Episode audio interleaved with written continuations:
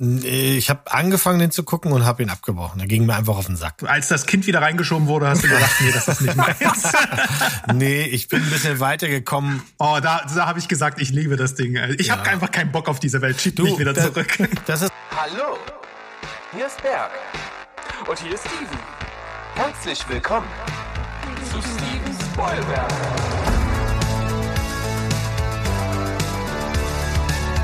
Steven Spoilberg.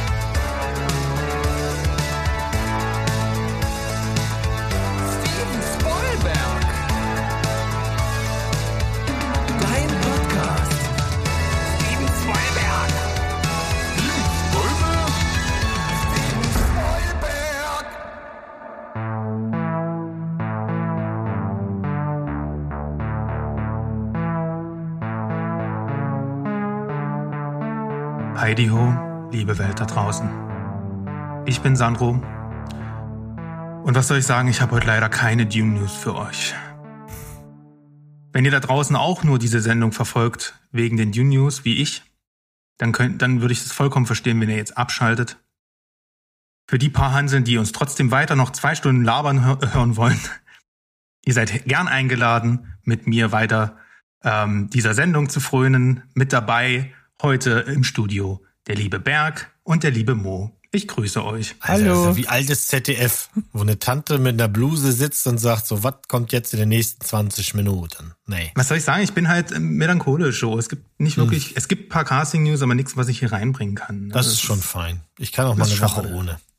Ja. Du weißt ja, ich bin sonst immer am Nabel der Zeit, was Dune angeht, aber eine Pause ist auch mal ganz schön, dann freut man sich umso mehr. Ich sag dir, dass die letzte Folge, der, der große Dune Master Cut am Ende wird's alles richten. Ja, der baut mich ein bisschen auf. Aber es gab ja ein paar andere News ähm, in der, ja, in dieser Woche. Wenn ihr das hört, ist das wahrscheinlich schon wieder Schnee von gestern. Wir wollen es uns trotzdem nicht nehmen lassen, mal über die Oscar-Nominierung zu sprechen. Und zwar vor allem über, ja, ich sag mal schon eine Art Rekord, weil es wurde noch nie ein deutscher Film für den besten Film nominiert. Und das hat jetzt unser, ja zumindest größtenteils hier in der Runde äh, heißgeliebter im Westen nichts Neues geschafft. Mo, was sagst denn du als äh, Albrecht Schuch-Fanboy dazu? Ja, ich habe ihm direkt geschrieben und ich habe auch direkt Antworten gekriegt. Ähm, ich finde das gut. Ich finde, der, der Film hat macht viel richtig und die Nominierungen gehen alle klar. Da ist jetzt keine bei, die man nicht erwartet hätte. Ich glaube nicht am Ende, dass sie es kriegen werden. Also ich meine, da sehen wir einfach in den Kategorien zu viele andere Dinge, die wir durch die ganzen anderen Verfahren schon kennen, dass sie äh, die da die Preise einheimsen. Aber alleine das auf dem Zettel zu haben, ist super super gut, dass die die eben die deutsche Filmlandschaft lernt. Wenn ich hier Kohle reinstecke und Herzblut und die Schauspieler und die Places, wenn das alles gut gemacht ist, dann kann das ein kleines Erdbeben äh, bringen und wir brauchen eben nicht ähm, nur diesen seichten Kram, sondern wir können uns auch mal richtig herben Shit da leisten. Das finde ich gut. Also, ja, ich finde jetzt halt nicht, dass das im Westen nichts Neues der Film ist, der jetzt den besten Film irgendwie verdient hätte. Er ist gut, aber er ist eben auch dazu ein bisschen zu sperrig. Brauchen wir jetzt aber nicht nochmal auseinandernehmen, haben wir ja schon mal drüber gesprochen. Ist auf jeden Fall bemerkenswert, dass der in so vielen Kategorien so einschlägt. Was ich viel cooler finde, ist, äh, weil er mir halt natürlich einfach gut gefallen ist, das hat, dass The, Ban The Banshees of Inisherin halt wahnsinnig viel nominiert ist und dass praktisch alle Darsteller in diesem Film eine Oscar-Nominierung gekriegt haben. Das ist total krass. Wobei ich auch wieder total weird finde, warum ist jetzt Carrie Condon eine Nebendarstellerin? Wer ist denn die Hauptdarstellerin? Also die, diese Abgrenzung finde ich immer total albern. Du, seit, seit The Jesus and the Black Messiah verstehe ich das gar nicht. Das sind zwei äh, äh, hervorragende Schauspieler, die gleiche Screentime haben und Daniel Kaluuya ist der Hauptprotagonist äh, und der andere ist plötzlich zum Nebendarsteller ver, also nee.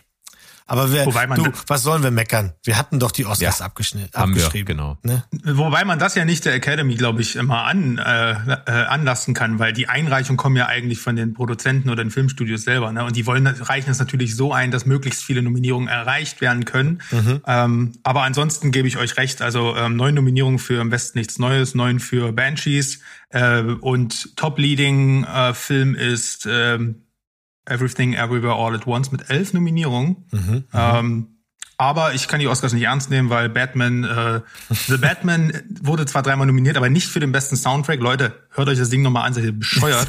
Und, und nicht Greg Fraser für beste Kamera. Also wie kann man denn diesen Film nicht mal nominieren als also ohne Batman, ohne mich, ich bin raus. Verstehe ich. Witzig ist ähm, der Film, den ich jetzt auf deine Empfehlung hin auch geschaut habe, nämlich Bardot, hat eine Oscar-Nominierung für die Kamera. Und ja, der sieht fantastisch aus, der ist toll geschossen. Ähm, kleiner Spoiler, ich habe ihn gesehen mittlerweile. Ich finde ihn sehr anstrengend. Ich finde ihn übertrieben anstrengend. Er ist wunderschön. Apropos sperrig, ne? Er ist wunderschön, aber er ist wirklich anstrengend. Und du hättest durchaus mir mal sagen können, dass der OMU ist. Also, dass er einfach keine deutsche Synchro hat. Äh, das, das, ah, mich stört das ja, nicht mich, mich stört das sehr. Ja, gut. Ähm, Ach, hups, das ist mir ganz entfallen. ähm, das fand ich auf jeden Fall ein bisschen schwierig. Äh, ansonsten aber äh, muss ich sagen, diese Szene, die du beschrieben hast, wo er zu äh, Let's Dance von David Bowie in der Disco tanzt, ist, ist einfach eine der besten Szenen des letzten Jahres gewesen. Die ist absoluter Knaller. Na und halt die menschenleere Straße mit dem Leichenturm. Also ich glaube, die beiden sind so Ja, genau. der USP von dem Film, die man so schnell nicht mehr vergisst. Naja, Hast du den mal gesehen, Mo? Nee, ich habe angefangen, den zu gucken und habe ihn abgebrochen. Er ging mir einfach auf den Sack. Als das Kind wieder reingeschoben wurde, hast du gedacht, nee, das ist nicht meins. Nee, ich bin ein bisschen weitergekommen. oh, da, da habe ich gesagt, ich liebe das Ding. Ich Ja. habe einfach keinen Bock auf diese Welt. Schieb mich wieder da- zurück. Das ist auch so ein Ding, weißt du, hassen oder lieben. Und es könnte auch Mhm. sein, dass ich, wenn ich den irgendwann im richtigen Moment mal gucke, dass ich, dass ich den liebe. Ich bin ganz gespannt darauf, was denn, wenn der, wenn der Berg hier sagt, im Westen nichts Neues, war ihm zu sperrig. Und jetzt hat er Bardot angesprochen. Ich meine, das ist ich glaube, im Wörterbuch steht neben sperrig in Klammern Film Bardot. Aber Ja. ähm, da wäre ich echt gespannt drauf, wenn du das dann im Februar oder so gucken kannst, wenn du Tar guckst okay. der ja auch hier mehrfach nominiert ist bei den bei den Ja. Oscars, weil das ist eben auch ähm, das ist ein sehr schöner Film. Okay. Der könnte dir gefallen, der könnte aber auch so sperrig sein. Wir warten es ab. Ich werde es auf jeden Fall versuchen. aber ich meine hier äh, Top Gun ist äh, Top Gun ist auf derselben Liste. Ne? Top Gun und Avatar als bester Film nominiert, Mo. Da hast du dich doch bestimmt gefreut. Mm, ja, äh, vor vor allem in der in der Reihenfolge, wo ich überhaupt nicht drauf klarkomme, weil ich das gar nicht, also bei keinem davon fühle, ist tatsächlich, also wegen mir könnten sie die Kategorie bester Song endlich mal lassen. hallo, Lady Gaga, hallo. Was- Ja, hallo, ist ein langweiliger Song. Tschüss, ciao und goodbye. ja, Filmmusik bin ich bei dir, was da, naja. mein letzter Gedanke zu dem Ganzen ist auf jeden Fall äh, ein Phänomen, welches mich arg irritiert. Bei bester Hauptdarsteller ist Paul Mescal für den Film After Sun nominiert. Und ich kenne den Film After Sun nicht wirklich. Ähm, das Problem ist nur, ich folge einer A24 äh, Art-Seite. Und da wirst du seit Wochen zugeschissen. Zugeschissen. ja, mit, mit, mit Fanart. Ich folge der Seite auch. mit Fanart zu After Sun. Und ich habe keine Ahnung, was das für ein Film ist, aber er ist hier als Hauptdarsteller auch nominiert. Aber ihr seht schon, wir kommen, äh, obwohl wir so viel äh, Abneigung gegen die Veranstaltung empfinden, wir kommen wahrscheinlich wieder um das Special nicht drum rum, weil es Nee. gibt, es springt Ja. jetzt schon wieder die also Folge. es ist ja auch so, auch wenn wir mit mit den ganzen Methodiken nicht mehr klarkommen und weil wenn wir viele der der der Sachen, die da nominiert werden, auch vielleicht nicht nachvollziehen können, ist es ja so, in der Branche ist das immer noch der größte Preis. Und natürlich finde ich, ich habe mir dieses Jahr die Critic Choice Awards angeguckt, ich habe mir die Golden Globes angeguckt. Alle haben dasselbe Problem. Meiner Meinung nach findet das vor dem falschen Publikum statt. Was eine Veranstaltung total langweilig macht, wenn da nur die ganzen Filmgeeks drin sind, macht die Tore auf und lasst mehr Fans rein, weil wenn dann jemand auf die Bühne kommt, egal was der gespielt hat, dann geht der Saal ab wie Schmidt. Und so ist es doch andauernd peinlich, diese Cuts, dass die Leute da, du hörst sie schmatzen, du siehst, dass sie nicht da sind, die haben alle noch Toilettenpapier an der Hose hängen, weil sie gerade kurz mal weg waren. Ich, das, das, das, das finde ich nicht gut. Ähm, After Sun, weiß ich aber, hatten viele, viele Leute auf ihren Listen. Das ist, ähm, ähm, das scheint ein wirklich guter Film zu sein. Den Ja. müssen wir, äh, der ist ja jetzt erst im Dezember in die deutschen Kinos gekommen und das auch wirklich nur in einer Handvoll. Also Ach, der lief schon. Das ist ja ein der, Verbrechen. seit Dezember läuft der bei uns. Ähm, aber wie gesagt, nur sehr ausgewählte Kinos, deswegen denke ich eher, der, der könnte was bekommen, wenn, ja, vielleicht wahrscheinlich spätestens nach den Oscars, weil er dann kurz vorher auf Prime oder irgendwo anders läuft.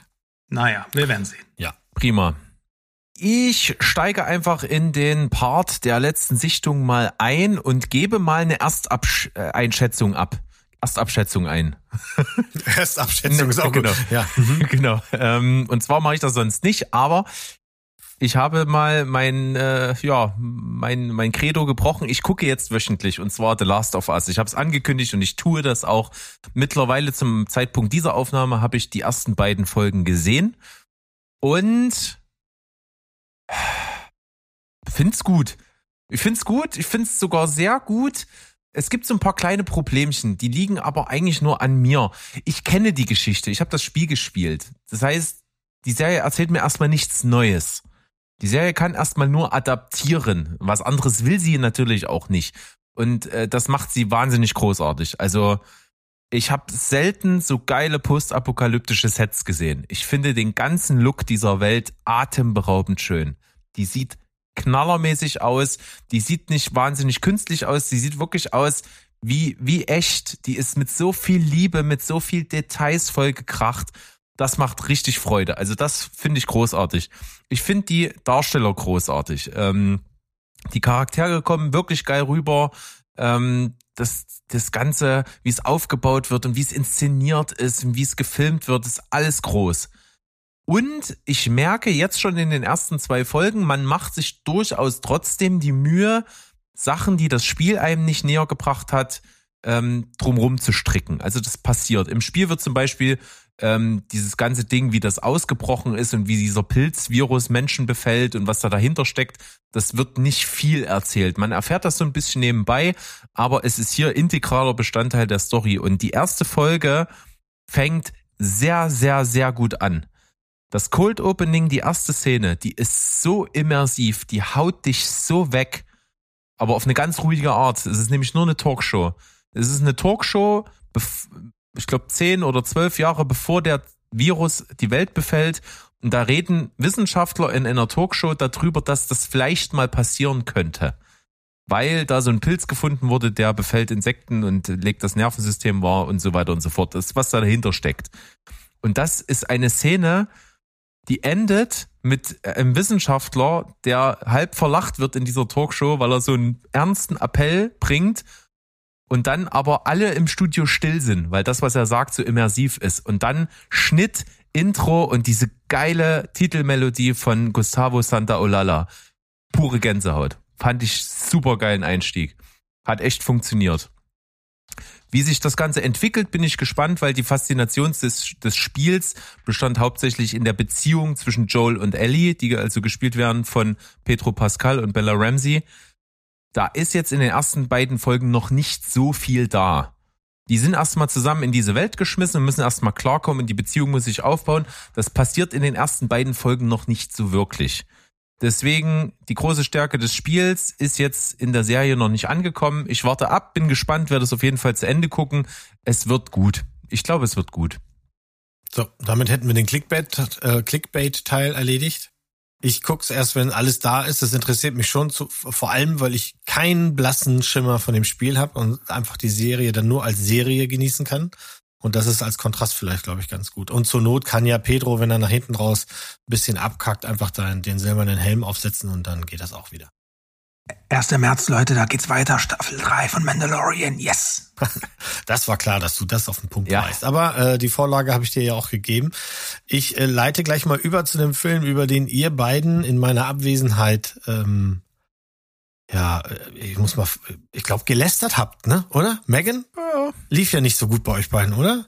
Das Merkwürdige war, ich würde es mal zusammenfassen, in Berg hat eigentlich den Film abgestraft, aber wusste nicht wo, wofür. Ja, und ich habe okay, versucht, okay. das rauszufinden. Ja, ja, Kann man ganz gut so sagen. Ja, Megan ist so ein, ist so ein, so ein, so ein, so ein ja, ich glaube, ist mehr Phänomen, als ihm gut tut. Äh, vielleicht zu viele Leute zu, zu oft drüber geredet. Ich habe den jetzt ähm, nachgeholt. Ich fand den solide, ich fand den manchmal sogar unterhaltsam. Der nimmt sich nicht selbst, also selbst nicht besonders ernst. Der ist mir zu brav. Also ich hätte deutlich mehr Horror äh, genommen, aber ich weiß auch, dass wir, wir sind nicht die Klientel, die den gut finden soll, Berg. Also tröste dich. Das liegt nicht nur an deinem äh, Methusalem-Alter, sondern das ist tatsächlich so, dass wir einfach, wir haben locker 20 Jahre zu viel drauf. Ich hatte gar keine großen Erwartungen an Megan. Das Einzige, was ich kannte, war halt wirklich auch diese Meme-Dancing-Scene, die seitdem überall äh, gezeigt wird. Die es einem auch so ein bisschen madig machen kann. Ähm, was der Film sagen will, also ich meine, keine Ahnung, Eltern sind tot, Kind wird von jemand anders aufgezogen und wenn die keine Ahnung hat, ist das nicht gut. Und wenn das Kind dann obsessiv, irgendwie drogenabhängig beinahe an einer Puppe hängt, kann das nicht gut enden, egal wie die Puppe heißt und ob sie tanzen kann. Ich fand den kurzweilig sehr vorhersehbar, wie gesagt, ein bisschen wenig Blut und die Tropes, also, weißt du, in solchen Filmen, wenn du einen Nachbarn hast mit einem Hund, weißt du immer, dass dem Hund was passiert. Hätte der ein Pferd, das wäre mal ein Clou, aber bitte nehmt doch wieder einen Hund. Äh, ich fand den jetzt nicht so schlimm wie du. Würde ich Zahlen vergeben, würde ich sagen, ja, den kannst du einmal geguckt haben und dann guckst du den auch nicht nochmal, weil dafür ist er nicht spannend genug. Also äh, geht das in Richtung 6. Ja, aber da bist ja bei der Conclusion ja nicht so weit jetzt von dem weg, was wir Sandro und ich im Gespräch so resümiert haben. Wir sind eigentlich über genau die gleichen Sachen gestolpert, ne? Wir sind nicht Zielgruppe, ja. der Film versucht auch nicht uns irgendwie zu bedienen, der ist super vorhersehbar, der macht auch nichts krass Besonderes, aber er, er hat schon irgendwie so einen eigenen Vibe, der durchaus für die Generation, auf die er zielen soll, funktionieren kann. So. Ja, ja. Das ist ja auch so, dass du dem, dem Sandro vor kurzem was äh, hier äh, erzählt hast, der sofort losgelaufen ist in die Videothek seines Vertrauens, hat sich Filme geholt. Und wie ist das ausgegangen, Sandro? Wie war das mit den Erwartungen? An der Stelle möchte ich bitte ja einen Randzone-Jingle mit Ausrufezeichen. Das ist die Randzone. Hier hagelt es Hohn. Stell dich an, Sohn. Das ist die Randzone. Hier hagelt es Hohn. Also, ähm, ich habe die Fernbedienung in die Hand genommen. Ich habe mich äh, nach einem Tag, nach einer langen Autofahrt aufs Sofa fallen lassen und habe gedacht, wenn jetzt, jetzt kann eigentlich nur ein Film laufen, Happy Death Day. Ja, der wurde mir also als acht Punkte Horror schwarze Komödie, Zeitschleifenfilm von Berg quasi angepriesen. Und dann lese ich auch noch in unserem äh, Gruppenchat, dass Steven den auch noch gut findet. Ich denke mir so, das ist jetzt genau das, was mein Hirn braucht. Und dann schalte ich an und es ist die fieseste Mogelpackung seit Woman in the House from Halt die Fresse gewesen. Das ist ja wirklich eine Unverschämtheit, Berg. Also, ah. Happy Death Day. Ein Zeitschleifen-Slasher-Film, ja, der eigentlich der, das hättest du mir ja wirklich mal sagen können. Der ist eigentlich nur eine beschissene, kitschige Romcom, die sich tarnt. Pfui Teufel. Ähm, das ist also ein Horrorfilm ohne Spannung, ohne Schocks und ohne irgendeine Art von Dringlichkeit oder Panik, die da aufkommt. Was ja okay wäre, wenn es wenigstens eine schwarze Komödie wäre mit Humor. Aber das, auch das ist es nicht. Und wenn du mir sagst, die Hauptfigur, die ist charismatisch, ja. Dann hättest du ruhig mal sagen können, dass du damit meinst, dass du es toll findest, wenn die nackt, nackt über den Campus läuft. Aber eine Figurenzeichnung, ne, hat sie überhaupt nicht. Die hat überhaupt gar kein Profil. So, und du hast in diesem Film wirklich alle Tropes, ne. Die hast das eifersüchtige Mauerblümchen, du hast die Streberschwester, den verpeilten Nerd, diesen einen ganz furchtbaren Klischee-Psychokiller, den sie sich aus Twin Peaks geklaut haben. Und in dem entscheidenden Moment natürlich erst mal fünf Minuten labern muss, äh, also bevor er irgendwie zum Streich ausholt. Das sind alles wandelnde Klischees, was aber auch nicht schlimm wäre, wenn der Film, wie gesagt, irgendwie lustig wäre, aber oder oder oder schocken könnte oder irgendwas Originelles hätte. Aber das kann er leider nicht. Die Handlung ist total stumpfsinnig bescheuert. Also es ist überhaupt keine Motivation, ist irgendwie glaubhaft und nichts macht Spaß und die Inszenierung ist wie so ein Best-of von allen 0815 Teenie-Shots, die jemals äh, irgendwie geframed wurden. Dieser Film ist einfach nur, sorry, Abfall. Also er war wirklich grausam. Und ich gebe dem drei Punkte dafür, dass, der, dass ihr schwuler Stecher so aussieht, als hätte man irgendwie eine morbide Verschmelzung von Ryan Reynolds und Taylor Lautner gehabt. Also das war wirklich grusiger als der eigentliche Film an sich. Berg, schäm dich. Och man, ich, ich Ach, mochte schön. das sehr. Ich hatte viel Spaß. ich hatte auch Spaß. Also nicht auf Bergsniveau, aber deutlich über deinem Niveau. Das ist mal sicher. Aber es hat auch nicht gereicht, dass ich mir den zweiten weiter mal angeguckt habe. Yeah, da, das habe ich ja auch schon gesagt. Der macht jetzt nicht so viel besser. Der ist im Prinzip das fast das gleiche nochmal. So, das, ja. da gibt's Ach, ja. na dann sollte ich den noch mal antesten, haben wir wenigstens die Nixerence gesichert. Ja, die habe ich jetzt nämlich mit am Start. Ich kann jetzt auch noch mal hier den Jingle drücken, Film ab. Das ist die Rentzone. Hier hagelt es Hohn. Stell dich an, Sohn. Das ist die Rentzone. Hier hagelt es Hohn. Ich habe nämlich einen Film geschaut, der mir aus unterschiedlichen Gründen vor kurzem so in den Horizont gespült wurde geistert irgendwie namentlich schon länger bei mir irgendwo rum. Es handelt sich um den Film Alles, was wir geben mussten.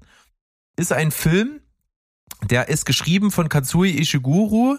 Das ist äh, also das Buch, auf dem äh, der Film basiert. Und von dem hat mir nämlich Steven vor kurzem mal ein anderes Buch empfohlen. Sein neuestes, glaube ich, äh, Clara und die Sonne. Habe ich noch nicht angefangen, will ich jetzt aber demnächst mal lesen.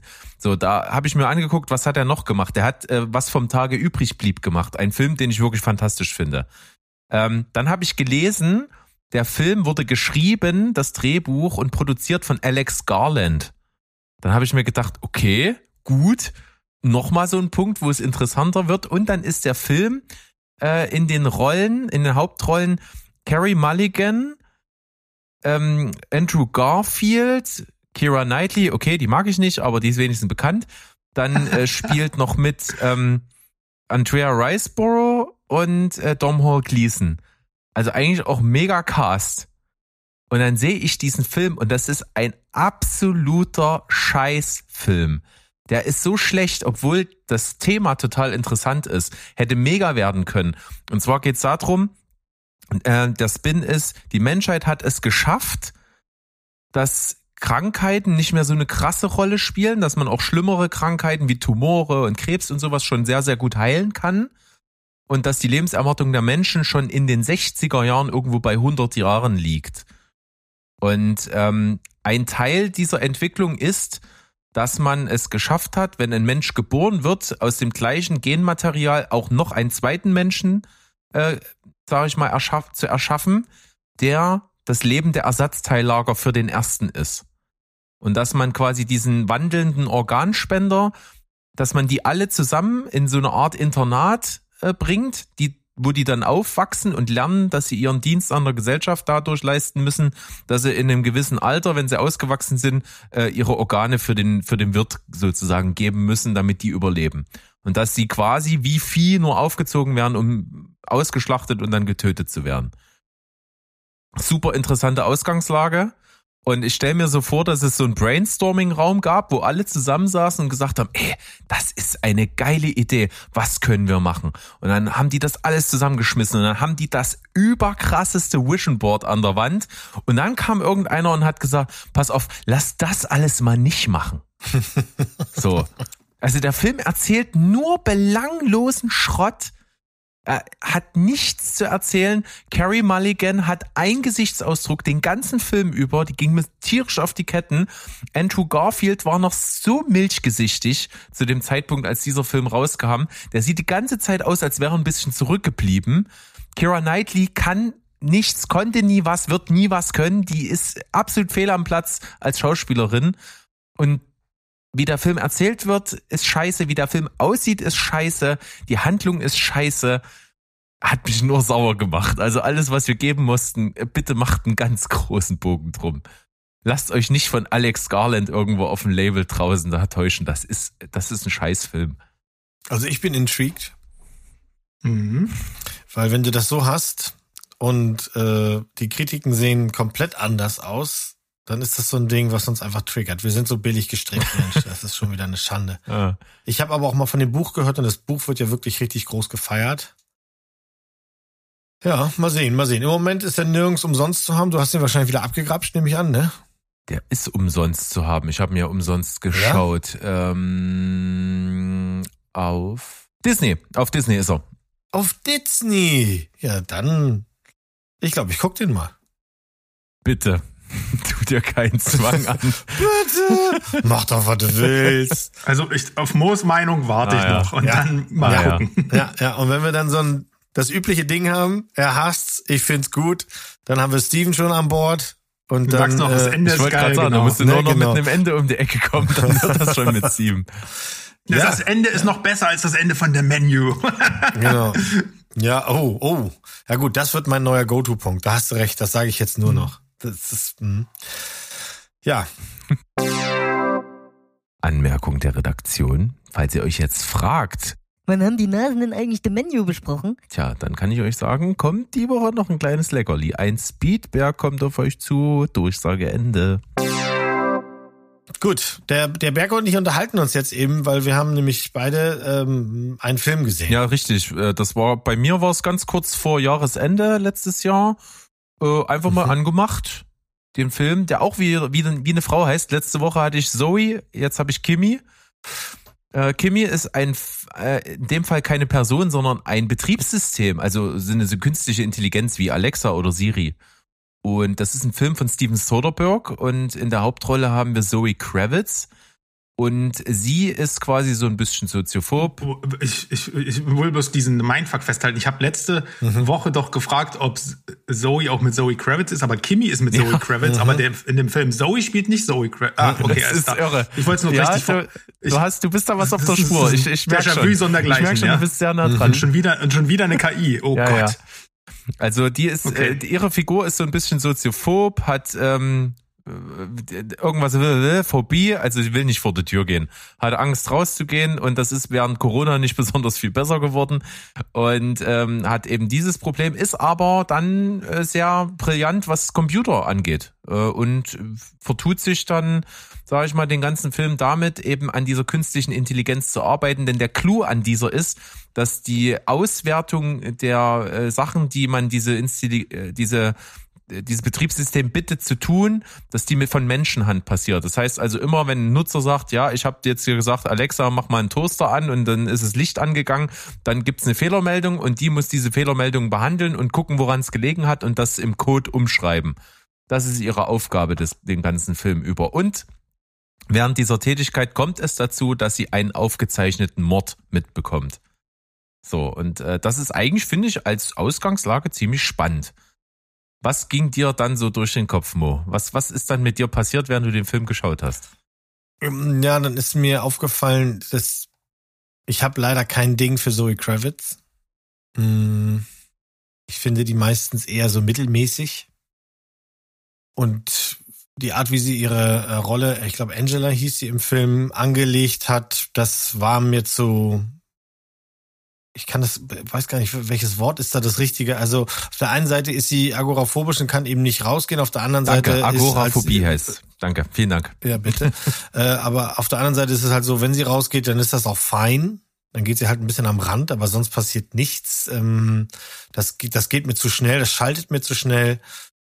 Ich fürchte, dass ich sagen müsste, der Film ist mittelmäßig. Ich weiß aber auch, dass sie es wahrscheinlich gar nicht hätten besser machen können. Und es liegt gar nicht an ihr, sondern das liegt am Drehbuch, weil das ist einfach voll Standard-Klischees, die wir schon zigmal woanders gesehen haben.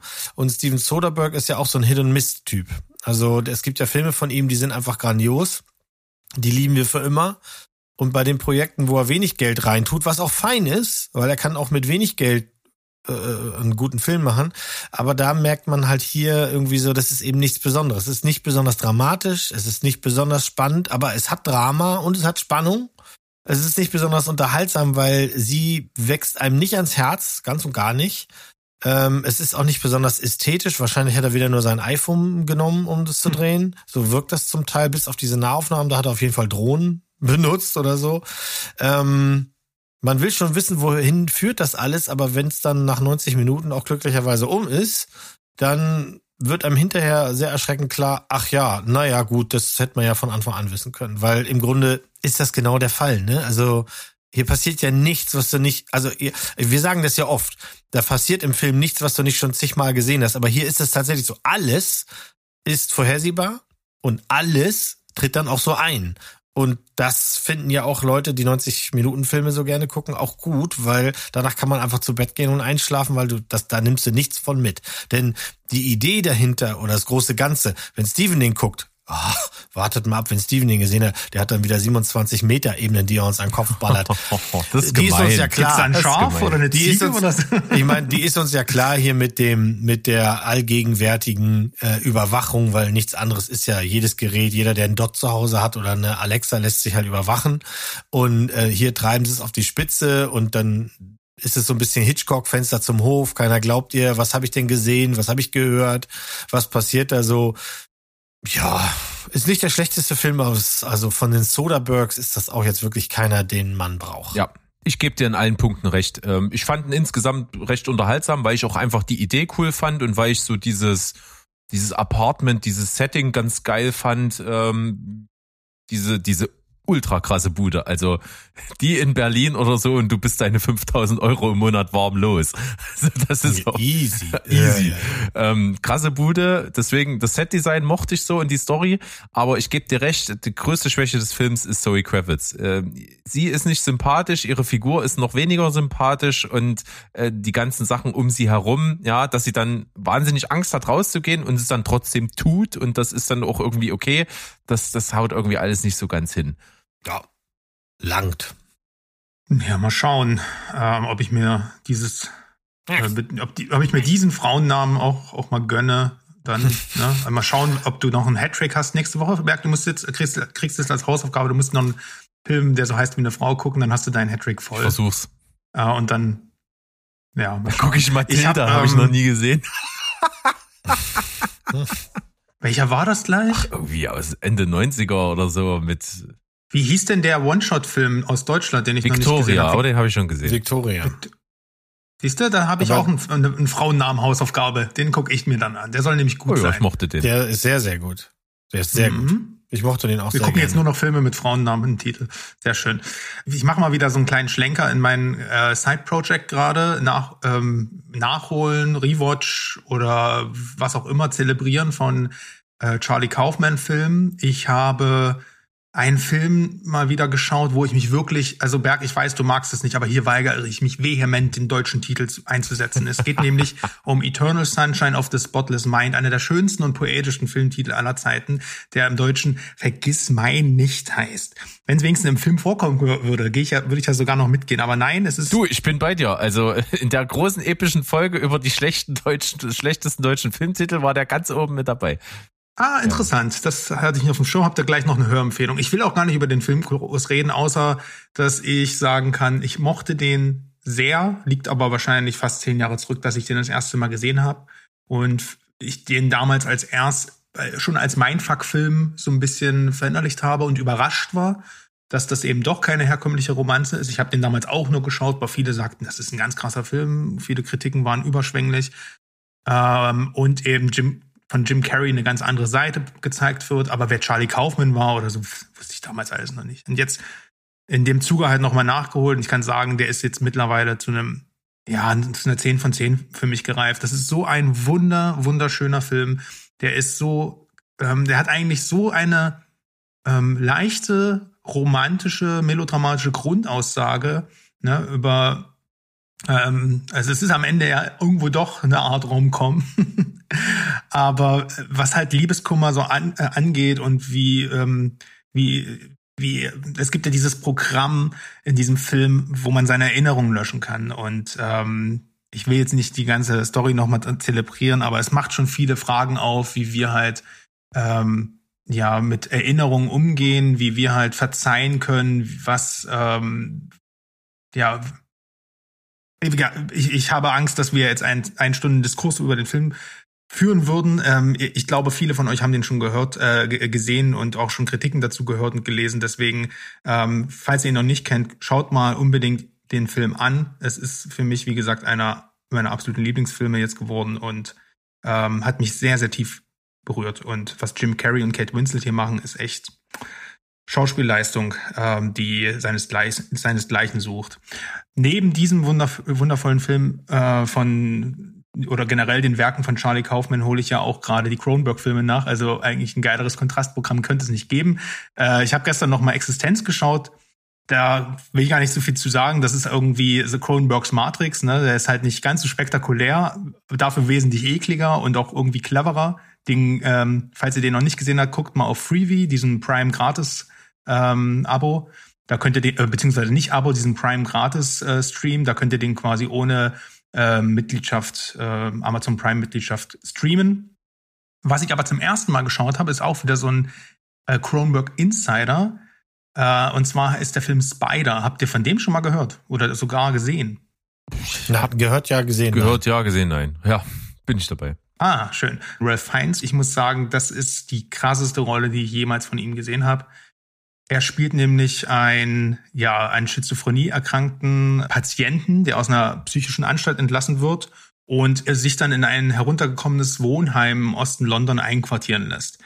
Der hat Angstzustände, kann sich anderen gegenüber nur sehr, sehr ja eingeschränkt ausdrücken. Also er murmelt die ganze Zeit eigentlich nur vor sich hin. Das ist auch sehr schwer, ihm zu folgen.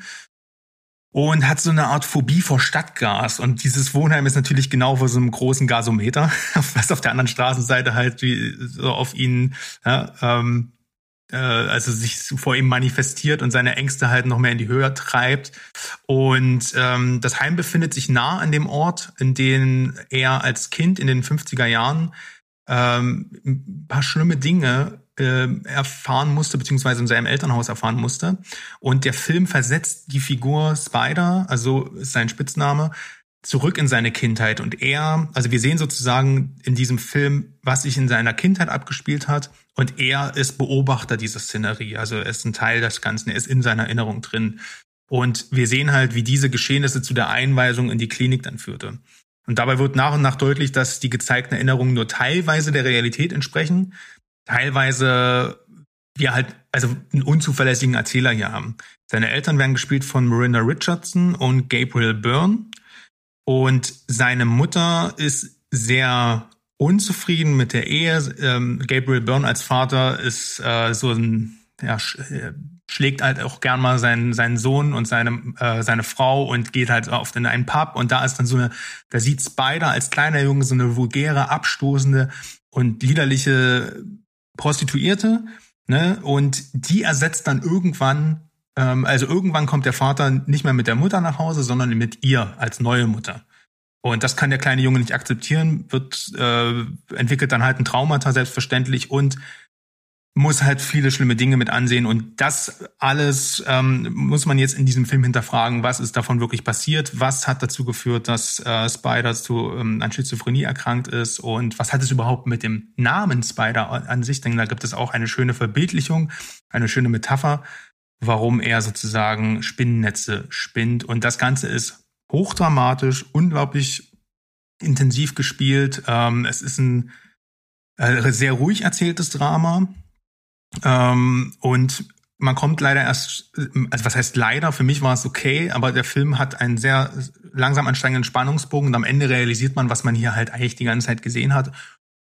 Und manche werden es vielleicht platt finden, ich, mich hat's emotional sehr stark berührt, auch wenn es jetzt nicht unbedingt ganz cleveres Drehbuch ist oder sowas, aber es ist halt einfach sehr stark metaphorisch und sehr stark ähm, inszenatorisch umgesetzt worden und ähm, äh, man hat sehr, sehr viel Mitleid mit Ralph Fiennes Figur. Ähm, ist auf jeden Fall ein absoluter Geheimtipp von Cronenberg und wenn ihr da irgendwie rankommt, kann ich auch hier nur sagen, Spider gibt dem Ding mal eine Chance.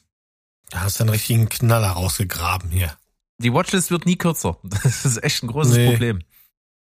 Ne, ich habe ja auch so ein Fable für alte Filme nochmal äh, zurückholen und nochmal rewatchen. Also Existenz kenne ich, den könnte ich und, und Spotless Mind liegt, steht schon länger unten. Ich habe immer nochmal so fünf, sechs Blu-Rays aus dem Regal genommen und vor den Fernseher gelegt, damit man drüber, ne, wenn du an solchen Abenden bist, wo du gar nicht weißt, was du anmachen sollst, dann wird jetzt äh, neuerdings, dann machen wir es übrigens jetzt so, wie der der Berg das letztens erzählt hat, wie er das mit seinen äh, Sonntagsfilme, glaube ich, sind's. Also Nee, wir haben allen. jetzt die Tatsächlich mit allen mache mit allen Filmen. so. Okay, also wir haben wir haben uns da auf ein Spezial geeinigt. Ich gucke ja gerne Fancuts. Dazu werde ich in der nächsten Folge mal ein bisschen ausholen.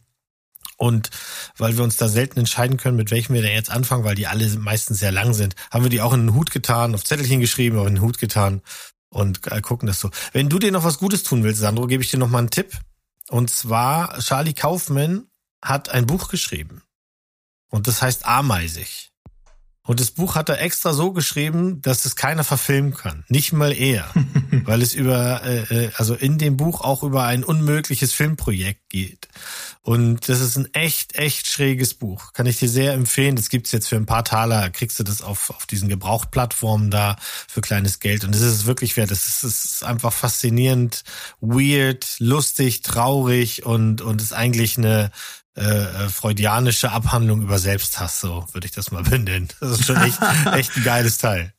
Freudianische Abhandlung über Selbsthass, das klingt gut. Äh, Habe ich mir auf die Readlist gesetzt? Yes, do that. Du, Zed, wo sind wir denn? Wir sind auf jeden Fall bei einem Film, den ich vor zwei, drei Monaten schon mal gesehen habe. Und zwar, das war so Mhm. ziemlich genau, nachdem du im Podcast über Wednesday gesprochen hattest. Da ging es ja so, Mhm. ja, Jenna Ortega, cool und so, hat's voll drauf. Und dann habe ich irgendwie per Zufall bei äh, unserem Homie ähm, Grisha von Watch Dogs Filmtagebuch. Der Mhm. hat nämlich den Film The Life After, auf Englisch The Fallout, selbstverständlich, ähm, hat er mega Macht Sinn. abgefeiert äh, als, Gott. als den Geheimtipp für Jenna Ortega-Fans. Und ich dachte mir, gut, Wednesday hast du nicht gesehen, guckst du einfach mal den. Und äh, ich war äußerst unterwältigt, muss ich jetzt schon mal vorweg schicken. Okay. Ja, ähm, ich auch. Ein bisschen. Und dann denkt man drüber nach und dann finde ich schon, sie haben viel Gutes gemacht. Und unterm Strich ist das so, wenn man gucken will, wo kommt äh, Jenna Ortega her und was macht sie, wenn sie nicht Wednesday ist, dann finde ich, ist das immer noch, das ist so ein Go-To-Movie. Das kannst du machen. Weil was sie wirklich darf, ist am, gerade die ersten 20 Minuten richtig Schauspielern danach dann ja nicht mehr so richtig, muss man leider auch sagen. Also das ist wieder so ein Ding. Ähm, also die Geschichte kurz mal erzählt. Sie spielt die Schülerin äh, Vader, geiler Name, ne? Boah. Ja. So Äh. so, also wenn ich eine Tochter hätte. Halleluja. Und ähm, äh, die, die ist eine normale Schülerin. Sie sieht auch ein bisschen aus wie Wednesday, nur mit bu- bunteren Klamotten jetzt. Ne? Und ähm, eines Tages ist sie halt in der, in der Schultoilette und dann kommt dann quasi das beliebteste und berühmteste Mädchen der Schule, denn die ist mittlerweile schon Influencerin, ganz schüchternes Mädchen, aber hat halt, keine Ahnung, zigtausend Follower. Und ähm, sie telefoniert gerade oder schreibt gerade, ich weiß es, krieg's nicht mehr so richtig zusammen mit ihrer kleinen Schwester, die ihre Periode gekriegt hat. Also drei Ereignisse auf einmal. Sie will sich eigentlich zurückziehen von dem Unterricht, auf den sie keinen Bock hat. Sie trifft dann diese Schulberühmtheit äh, äh, und ihre Schwester sagt ihr halt, ich habe meine Periode gekriegt, die ist 13 oder sowas und die, hey, hey, die liebt sie halt abgöttisch. Und während sie also auf dieser Schultoilette ist, ihre Schwester ihr sagt, komm sie zu, dass du ein Foto mit dieser Influencerin kriegst, weil dann wirst du auch berühmt. Also die Schwester vergisst das gerade kurz mit ihrem eigenen Problem und so. Ähm, hören wir plötzlich Schüsse. Und dieses Ganze, dass du dich da vielleicht fünf Minuten dabei ertappt hast, dass du dich fragst, soll ich das jetzt hier weiter gucken, weil ich mein Girlies auf der Schultoilette, ist das ein Film, den Mo jetzt gucken sollte? Ja, ist das okay? Darf ich das noch? Ist das Vogue? Ähm, bist du dann, dann hängt dir erstmal die Kinnlade am Boden, weil du denkst, was, was geht da denn jetzt ab? Ich wusste nichts über den Film, ich habe mir nichts angelesen und dann kommt das schon überraschend. Und dann machen sie einen sehr geschickten Schachzug, nämlich es findet an dieser Schule tatsächlich eine furchtbare Schießerei statt. Ein, ein äh, junger Mann läuft da amok und wir sehen das alles nicht. Nichts davon sehen wir. Was wir sehen, ist die Angst der beiden Mädchen, die auf der Toilette gefangen sind, die auch keine Hilfe holen können und gar nichts. Ähm, die bleiben dann nicht alleine. Es kommt noch ein Dritter dazu, der sich äh, flüchtet und ab da, danach geht es um das Verarbeiten von diesem Traumata. Und das macht halt jeder auf seine Weise. Und das will der Film erzählen. Und das macht der schon gut. Ich glaube nur tatsächlich nicht, also ich habe da nicht den richtigen Zugang gefunden, weil ich mich peinlich berührt dabei äh, ertappt habe, dass ich nicht so genau weiß, warum es dann zu, zu einer bestimmten Zeit in eine Romanzengeschichte abdriften will. Ähm, äh, junge, verirrte Liebe, Coming of Age, äh, äh, die als Basis dieses Schultrauma hat. Das fand ich, für mich fand ich das eben nicht mehr so passend. Es ist gut gespielt, aber auch nur von Jenna Ortega, weil Maddie Ziegler, die fand ich weiß ich auch nicht. Also keine Ahnung, ob die eine echte Influencerin war, die das noch nie richtig gemacht hat. Ich weiß es nicht. Die fand ich nicht so besonders. Ihre kleine Schwester fand ich da besser. Die Eltern äh, werden gespielt oder die Mutter wird gespielt, vor allem von Julie Bowen. Die kennen wir alle aus der äh, Sitcom, mit deren Name mir ständig nicht einfällt. Daraus kenne ich die auf jeden Fall nicht. Modern Family. Danke. Danke. Modern, Modern Family. Ja, Ja. ähm, ich fand den alles in allem fand ich den okay. Und der hat, der hat auch eine Aussage. Leider verliert die sich, bis sie dann irgendwann auf dem Berg steht mit ihrem Vater. Diese Szene fand ich schon sehr schön. Die wird auch gerne im Trailer benutzt, aber es halt reicht halt nicht, wenn du eine Szene hast und vorne den Anfang. Also ja, unterwältigt ist, glaube ich, das Ding. Aber für ein Regiedebüt, glaube ich, ist das auch noch fein. Das dürfen wir auch nicht vergessen. Eine junge Frau, die hier ein Regiedebüt abliefert, ähm, die ist eben nicht, ich sag mal, Alex Garland oder oder äh, Ja, aber Alex Garland hat ja Schrott abgeliefert. Das muss man jetzt einfach auch mal so klar sagen. Alex Garlands Regiedebüt war Ex Machina, mein Freund. Also Ja, das schon. Aber Ja. ich habe ja heute schon mal Alex Garland gehabt. Naja, gut. Äh, Ich, Äh, hier, aber das muss ich mir angucken, wenn Jenna Ortega steht auf Berg, ja? Also, das habe ich doch gerade richtig verstanden, oder? schon. In gewisser Weise. Ja, ich habe das auch okay. so verstanden. Aber ihr kennt ihr dieses äh, The Office Meme, wo jemand, äh, das immer missbraucht wird, zum Beispiel der Typ, der äh, ähm, ähm, vergessen hat, in Oreo-Kekse Milch reinzumachen und dafür die Vegan Community ihm dann halt eine Auszeichnung gibt. Und ihr wisst, welches Meme ich meine, oder Steve Carell da steht und sich wundert, warum er eine Auszeichnung bekommt. Wisst ihr, was ich meine? Nope. Ein Meme. Auf jeden Fall, wenn ihr da draußen wisst, welches Meme ich meine, jetzt stellt euch den Casting Director von Scream 5 vor, der Jenna Ortega in so eine Nebenrolle gecastet hat und jetzt ist sie so fett auf dem Plakat drauf, weil sie einfach in Wednesday zum Superstar geworden ist und alle ist, oh, Scream, ich muss alle Teile nachholen, Jenna Ortega. Wahnsinn. Einfach übelster Glücksgriff. So leicht kann das manchmal gehen. Ich habe genau das gleiche Problem wie Mo. Ich kann nicht bonden, das ist äh, altersmäßig zu weit von meiner Welt weg. Weil die Welt ja jetzt auch schon mittlerweile ja deutlich anders ist und dort auch anders dargestellt wird, als sie war, als ich so alt war. Und das ist das größte Problem. Ähm, das ist alles, Ja, frag mich mal. das, ja eben, das ist alles so weit weg. In den 20ern war Und ich ne? fand auch ehrlich gesagt ihr, ihr Schauspiel okay. Es war okay. Es war nix, wo ich sage, wow, was für eine Leistung, die ich da geboten bekommen habe. Deswegen fand ich den Film auch sehr geht so. Aber The Life After oder Fallout kann man auf äh, RTL Plus gucken. Witzigerweise. No. das sagt alles, glaube ich. Nee, nee, sei nicht so unfair, weil manchmal grapschen sich die kleinen Lowlights richtige, richtige Highlights, Ja. aber das ist halt, das ist okay. Ich glaube wirklich, eine andere Klientel könnte damit mehr Spaß haben und vielleicht auch die Message rüberbringen, aber dann ist aber RTL Plus auch, weiß ich auch nicht, wie geil der da aufgehoben ist. Aber RTL Plus ist ja für mich die Definition von GZ geht so, ne? Da ist eigentlich Okay. Ja. nur äh, also Bauer sucht Frau ist noch das Highlight neben Peacemaker vielleicht. Ja. Naja, Hm. weiter geht's im Text. Ähm, ich kann nochmal, Mo hat es schon mal kurz angesprochen, also unsere Lostrommelverfahren, äh, die feiere ich sehr. Also das hilft mir unheimlich, äh, mal diese ganzen Filme, wo man immer, wenn man die so alle vor sich hat und sagt, na guck mal den oder guck mal den oder guck mal den, funktioniert halt einfach nicht, weil du viel zu lange drüber diskutierst und dann guckst du doch irgendwie Serie. So, und jetzt ist es einfach so, es wird gelost und das wird geguckt und das ist mega geil. Da sind Filme dabei, die sind gut, sind Filme dabei, die sind schlecht, aber das ist alles fein.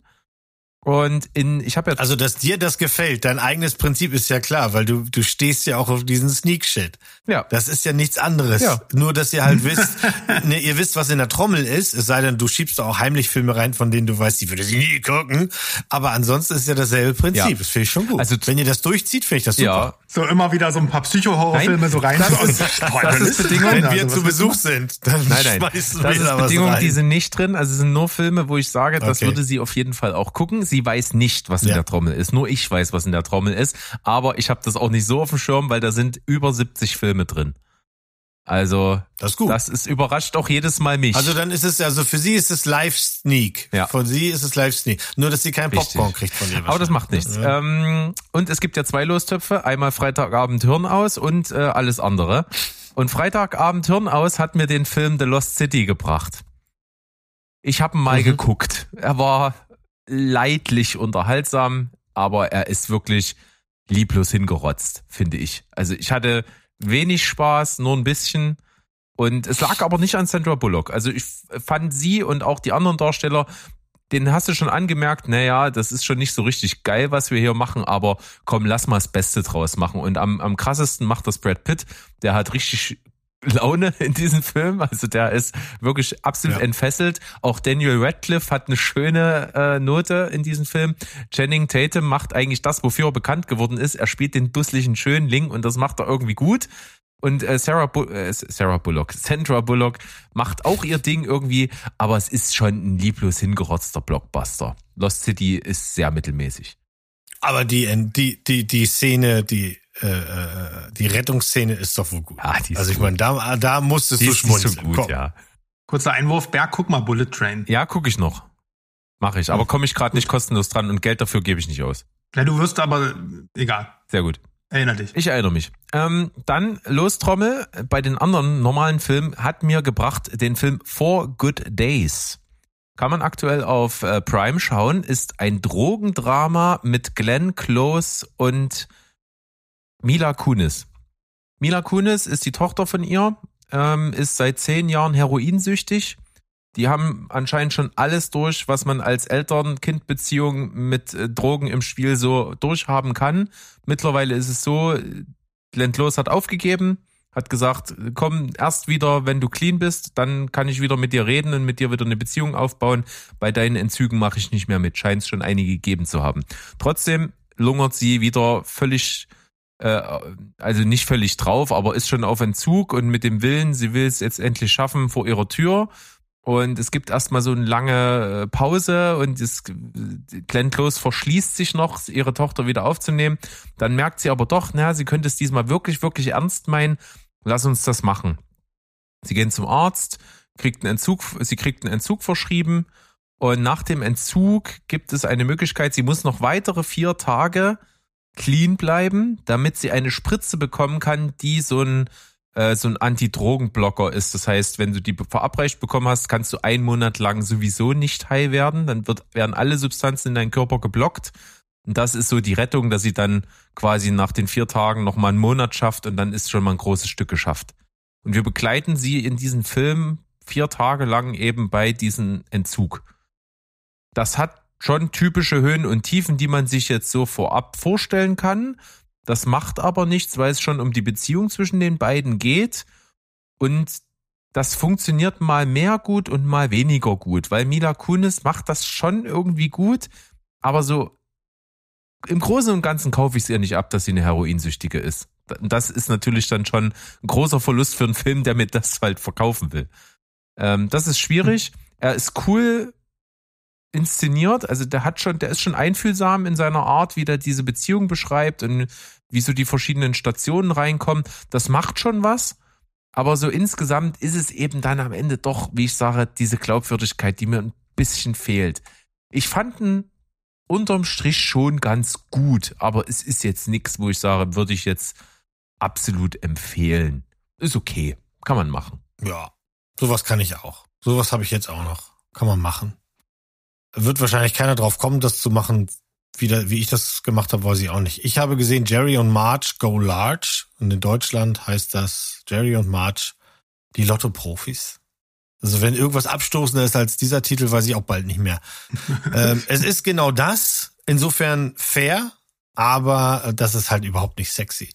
Ähm, Brian Cranston und Annette Benning spielen, in der, spielen hier eine Hauptrolle. Der ganze Film basiert auf einer wahren Geschichte, die tatsächlich in äh, äh, also ein, das ist ein, ein, ein Internet-Zeitungs- Text gewesen, auf dem dieser Film basiert. Die Idee ist folgende. Brian Cranston spielt einen Zahlentyp, der Zeit seines Lebens äh, alles mit Zahlen konnte, aber menschlich eben Schwierigkeiten hat. Und dann wird er, äh, geht in Rente, weiß nichts mit sich anzufangen, will ein Hobby haben und fängt dann heimlich an, Lotto zu spielen. Und zwar eine ganz bestimmte Lotterie, nämlich Windfall Lottery. Die gibt's hier natürlich nicht, weil er liest sich die Regeln durch und findet einen Fehler. Und diesen Fehler kann man ausnutzen. Und dann kann man Geld machen damit und das ist legal. Und im Grunde ist das der Film. Das machen die beide, denn sie in einer sehr dramatischen Szene wirft ihm irgendwann an den Kopf, wenn du dich weiter so verschließt, dann sind unsere goldenen Jahre, die wir als Rentner haben sollen, halt vor den Arsch, dann geht das nicht. Also lass uns was zusammen machen. Was willst du langweiliges tun? Aha, Lottoscheine kaufen, alle von Hand durch kontrollieren, damit du Stapel machen kannst und so. Und das machen sie dann. Das ist ein ganz charmanter und leicht anrühriger Film. Die beiden kriegen dann Konkurrenz von so einem Harvard-Arschloch. Das, der hat dann denselben Fehler entdeckt und denkt, er ist der Einzige, der es weiß und dann spielt er und dann kommt nicht das Geld, was er denkt, was kommen müsste, weil die beiden, die beiden Alten haben mittlerweile ganz viele Leute, die mit ihnen spielen, denn sie wollen mit dem Geld ihre Kleinstadt wieder aufmöbeln. Ist alles so passiert, das ist alles ganz niedlich. Brian Cranston ist toll in dieser Rolle, das nimmt man ihm ab. Das ist also quasi so, als wenn jetzt Malcolm in the Middle der Typ alt geworden ist. Gibt's auf Paramount Plus, tut überhaupt nicht weh. Das ist so ein, würde ich jetzt mal sagen, das könnte so ein Freitag-Hirnausfilm sein. Und dafür ist er fein. Hühnchen. Hm.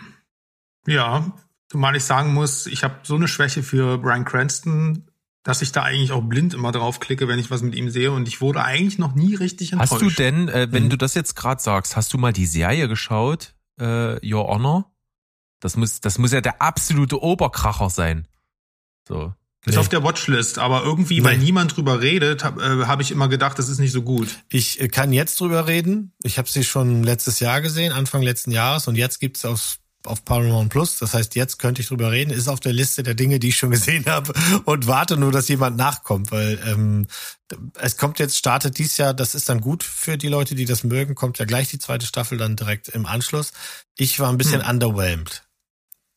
Aber können wir ja dann im Detail nochmal. Aber das lag dann auch nicht an ihm, das liegt eher dann am, am Storyverlauf und so ein bisschen plot-wise ist das ein bisschen problematisch. Aber ansonsten. Und ja. es ist, ähm, Ja, ja. hol mich mal kurz ab, ich glaube, das ist das US-Remake, ne? Es wurde schon mal in einem anderen Land gemacht. Oder umgekehrt, gibt's davon jetzt schon ein deutsches Remake? Es gibt irgendein Remake davon. Ähm, äh, das das habe ich, das habe ich nicht drauf. Warte mal, da, da müssen wir direkt gucken. Also das, Deine genau, Ehre. das ist Guck die einfach mal. Adaption einer israelischen Fernsehserie. Genau. Und, Fast und auf Gleiche. Deutsch gibt's das Ja, nämlich ja, auch, ja. glaube ich, schon. Es gibt, glaube ich, schon Euer Ehren auf Deutsch. Genau. Ah ja, okay, das wusste ich auch noch nicht, weil das, das wäre ja dann mal so ein Rundumprogramm, was man sich dann mal geben müsste, theoretisch. Na, ne? Euphoria zum Beispiel ist basiert ja auch auf einer israelischen Serie. Das Ja, äh, ist auch okay. sehr gut. Habe ich auch letztens Du, dran euer denken Ehren- müssen, äh, auch an dich, Mo, Mhm. weil du hattest mal damals ähm, die Bob Ross-Doku bei uns hier vorgestellt. Die hat uns Mhm. auch die Lostrommel gebracht, den habe ich gesehen, fand ich ganz cool so. Mhm. Und da Mhm. gibt's am Ende, was Bob Ross alles popkulturell beeinflusst hat, so ein paar Szenen, da ist auch Deadpool zum Beispiel als Bob Ross und sowas. Und da ist auch eine Mhm. Szene aus Euphoria, weil eine von denen sich bei Halloween als Bob Ross verkleidet. Fand ich, fand ich ganz Mhm. witzig. Kann ich, fand ich sehr Ja. charmant. Also ich, ich, ich sage jetzt mal, als Hausaufgabe würde ich mir euer Ehren angucken, wenn es das noch in der Mediathek gibt. Und wenn ihr einer von euch dann irgendwann mal Your Honor nachguckt, dann könnten wir ja mal so ein Ding draus machen. Oh Mann, ich sehe gerade das Cover davon. Da sieht er aber auch kernig aus, ne? Also das ist hier Clickbait. Du, wenn der Sandro sich das Cover von Your Honor anguckt, dann Oh ja, da geht er ja. da gehe ich am, am, am Strick Oh, quasi. Aber gut, das Scheiß war jetzt Strick, nur. geh am Das Stock. war der kleine Ey, Exkurs. Leute, so viel Fun Facts, ja. So viel Fun Facts, nach denen keiner gefragt hat. Also, das ist ja grandios, Hm. ne? Was wir liefern können. ja, und wie ich schon mal sagte, na, Ähm. Fun Facts. Oft mehr Fact als Fun, aber okay. Das, das war jetzt hier definitiv der Fall. Aber es ist ja trotzdem schönes, äh, gefährliches Halbwissen gewesen. Und ähm, einiges davon war sogar Wissen. Was wollen wir denn mehr? Ich habe noch einen Typen, auf den ich gerade sehr äh, abfahre. Nicht nur Brian Cranston, sondern auch Jonathan Majors. Ich weiß nicht, woran es liegt, aber ich finde, der Typ hat eine wahnsinnig, der hat, der ist super charmant, hat eine wahnsinnig geile Präsenz und er ist auch echt ein guter Schauspieler. Vor allem ist er, was mir bei vielen heutzutage fehlt, wahnsinnig vielseitig. Also das ist so eine Art Denzel Washington-Typ. Kann das mal werden, wenn er sich anstrengt, meiner Meinung nach. Also den kannst du in eine Komödie stecken. The Harder They Fall fand ich ihn großartig. Und ähm, jetzt auf Netflix gab es, war es die Rede von Devotion. Jonathan Majors in der Hauptrolle spielt hier ähm, die Geschichte des ersten farbigen Kampfpiloten, äh, den ja der US Navy sozusagen, den es da, den es jemals gab. Ähm, und das ist natürlich einerseits Stoff für Drama, ähm, beziehungsweise auch für Rassismusdrama. Auf der anderen Seite ist es eben auch ein Kriegsfilm. Und das basiert auf einer wahren Geschichte von äh, Jesse Brown, so hieß der, der ähm, nachdem wurde in den 70er Jahren, der ist dann auch wirklich zu einem ähm, Nationalhelden geworden in der USA, nachdem wurde auch äh, ein Kriegsschiff benannt. Und ähm, natürlich äh, ist der dort stationierte äh, Jesse Brown, äh, der hat es natürlich nicht leicht als erster Schwarzer, der Kampfpilot ist bei der Navy und ähm, ist natürlich auch in dem Film äh, täglichem Rassismus ausgesetzt unter anderem von seinen Kollegen, von den Vorgesetzten, äh, allerdings auch ganz äh, profan in der Nachbarschaft. Und der einzige Ort, wo er halt diese Maskerade ablegt, ist natürlich zu Hause in seinen vier Wänden, wo ein liebevoller Vater und Ehemann ist. Äh, soweit so bekannt. Äh, es gibt dann äh, ein, ähm, einen sogenannten Wingman, äh, der von Greg Powell gespielt wird. Da ist er wieder in seinem Element, denn er hat ja auch in Top Gun Maverick eigentlich fast die gleiche Rolle gespielt. Äh, hier hat er allerdings ein bisschen, hat er keinen Tom Cruise, gegen den er äh, ankämpfen muss und äh, spielt hier neben Jonathan Majors wirklich einen echt guten Konterpart. Ähm, und zusammen äh, müssen die halt, äh, wenn die dann irgendwann nach Nordkorea versetzt, denn es geht hier um den sogenannten vergessenen Krieg gegen Nordkorea in den frühen 50er Jahren.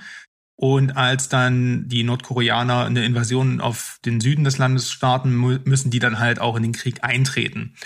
Ähm, was ich an dem Film sehr spannend finde und überraschend generell fand, war, dass der Film kein plumper Kriegsfilm ist, so wie er auf den äh, Plakaten oder eben auf diesen furchtbaren Thumbnails dargestellt wird. Das ist wirklich ein Drama. Unter der Prämisse kann man sich den Film anschauen und dann wird man wahrscheinlich auch nicht enttäuscht, beziehungsweise weiß man auch, was, was einen erwartet. Das ist äh, in den ersten Teilen des Films, das ist ein sehr langsam erzähltes, sehr gut gemachtes, gut inszeniertes Drama, was eben in dieser Kulisse auf Flugzeugträgern und Co. natürlich auch entsprechend opulent ist. Äh, und du hast überhaupt nicht diese Luftkämpfe oder Highlights am Anfang, weil eben, wie gesagt, der erste Teil des Films komplett vor dem Kriegseintritt ähm, stattfindet und eigentlich eben auch, was viele Antikriegsfilme äh, ja auch so zeigen, ist dieses Warten auf den Einsatz und was das mit den Leuten macht. Das zermürbt die richtig. Und du hast hier so eine, das fand ich wirklich absolut krass. Diese, es gab eine Szene, wo ein neues Flugzeugmodell ähm, vorgeführt wird und die müssen dann einfach versuchen, das Ding zu landen. Und diese Szene, das war gar keine Kampfhandlung, sondern die sind einfach nur geflogen und mussten auf ihrem eigenen Flugzeugträger landen. Das war so spannend und so packend inszeniert, wie äh, das die besten Sportfilme vielleicht machen. Also der Film wirkte in dem Moment auch gar nicht wie so ein Kriegsfilm, sondern eher, weiß ich nicht, wie so ein äh, wie, wie Rush oder wie ähm, Ford vs. Ferrari, wo es eigentlich darum geht, dass du deine Maschine beherrschen kannst. Äh, hat mich sehr, ähm, ähm, hat mich sehr überrascht.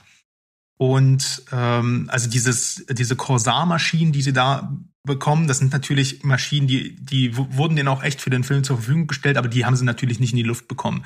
Äh, also hier ist es nicht so wie in Top Gun, dass sie da ähm, in modernste Kampfjets eine Kamera bauen. Ähm, aber dennoch, das ist das nächste, was mich absolut überrascht hat, fast überwältigt hat. Der Film sah wirklich richtig, richtig gut aus. Also da waren ähm, in, dem, im, in der letzten, in der zweiten Hälfte des Films gibt's hier ein paar spektakuläre Luftkampfszenen. Die sind so dynamisch gemacht, die sind so ähm, teilweise chaotisch, aber auch gleichzeitig wieder total übersichtlich. Man weiß immer genau, was gerade wo passiert. Ähm, und dadurch, dass sich der Film zwar am Anfang recht langsam äh, aufgebaut hat, aber du, dadurch, dass du halt einfach auch so viel Zeit mit den Figuren verbracht hast, hast du halt wirklich Angst um die ganze Crew.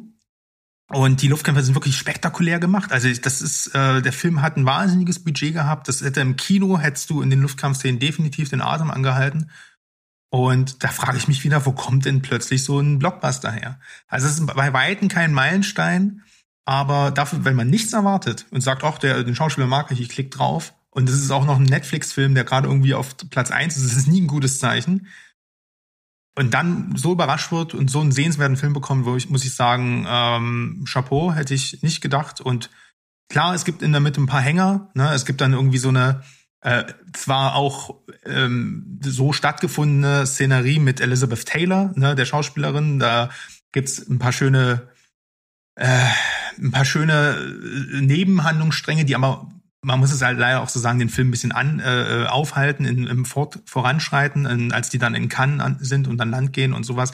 Das ist so ein typisches Geplänkel untereinander, Raufereien und sowas. Und am Ende hat er auch recht viel Pathos, weil natürlich ähm, der einzig Schwarze natürlich seinen weißen Kameraden den Arsch rettet. Aber ich sag mal, dieses umgedrehte, diese umgedrehte Pathos, in dem Fall ähm, finde ich das vollkommen okay. Die Familien von den Kampfpiloten sind bis heute noch ver, ähm, ähm, befreundet äh, und haben sich auch darüber hinaus für viele äh, Projekte engagiert und äh, das äh, habe ich alles vorher nicht gewusst. Das ist eine schöne Geschichte äh, und für mich ein, die Überraschung der Woche auf jeden Fall. Gibt's auf Netflix seit dem 20. Januar Devotion. Ja, mit dem Thumbnail hätten sie mich nicht gekriegt, weil das sieht nicht gut aus. Das meine ich ja. Mhm. Ja. Ist auch jetzt vom Plot her, auch wenn du davon sehr angetan bist, nichts, was ich mir jetzt angucken würde. Ich, also Kriegsfilm so aus eigenem Antrieb mache ich seltenst an und äh, Rassismusdramen schon gar nicht und ja, das bricht mich alles nicht so an. Aber ähm, trotzdem Jonathan Majors cooler Typ, mochte ich auch immer, wenn ich ihn gesehen habe. Auch äh, hier von A24 hier, der Last Black Man in San Francisco, auch sehr sehenswert mit ihm. Habe ich sogar OMU geguckt. Ja. Das ist so wichtig war mir der Film. Oh my God. Oh mein Gott. Gott, echt scheiße. Ja, nicht der war schlecht. Nee, gebe ich dir, der war gut. Hm. Okay. Bei mir geht's 20 Jahre in die Vergangenheit, denn der Film ist schon scheiß 20 Jahre alt, ey. Das ist Wahnsinn. Und äh, leider sieht man das auch ein bisschen, aber macht nicht so viel. Ich habe gesehen, das zweite äh, Spielfilm-Regiewerk von Bong Joon-ho, und zwar Memories of Murder. Und ich fand beim Gucken den schon irgendwie gut und der wirkt übel krass nach. Also ich habe so viel über den Film nachgedacht, mich belesen, weil ich das so super interessant fand. Wir kriegen hier eine äh, Mordgeschichte erzählt. Also es ist ein, es ist ein Thriller über einen Serienmörder, der in Südkorea äh, Frauen äh, brutal vergewaltigt und dann getötet hat. Und der Film setzt im Prinzip in der Provinz in Südkorea ein und dort wird die zweite Frauenleiche gefunden und die Polizisten sind dort eben an dem Tatort und versuchen das eben aufzuklären. Aber das war da in dem Land noch nicht so weit. Also das sind wirklich Dorfpolizisten. Das sind irgendwelche Leute, die sind, äh, waren Taugenichts, äh, vielleicht gerade so die Schule abgeschlossen, haben dann gesagt, was machen wir? Oh, wir gehen mal zur Polizei. Und dann sind die dort Polizisten geworden. Also das sind keine Leuchten. Die sind sehr einfältig. Die sind auch nicht besonders modern in ihren Vorgehen. Die wollen einfach nur ein bisschen ruhig Kugel schieben. Und wenn sowas krasses wie so ein Serienmörder dort rumläuft, sind die krass überfordert. Und das merkt man. Ähm, das geht so weit, dass die wirklich sich den erstbesten Idioten, den sie greifen können, wirklich im wahrsten Sinne des Wortes, also die holen sich den, den zurückgebliebensten Behindertsten aus dem Dorf und verhören den, foltern den, damit er, um ein Geständnis zu erzwingen, platzieren Beweise zum Teil, so gehen die vor. Und das geht so nicht. Und als der Fall größer wird, kommt aus Seoul ein ja, ein Detektiv, ein, ein, ein, ein Inspektor, der sie unterstützen soll und der ist deutlich moderner, deutlich intelligenter, viel besonderer und der Film lebt von diesem Kontrast, ne? dass der versucht wirklich diesen Fall mit äh, Forensik und, und mit, mit wirklicher Detektivarbeit zu lösen und die sind halt die einfältigen Haut drauf, Dorfrumsen, die versuchen halt, ja, irgendwie auf Teufel komm raus, da was hinzukriegen.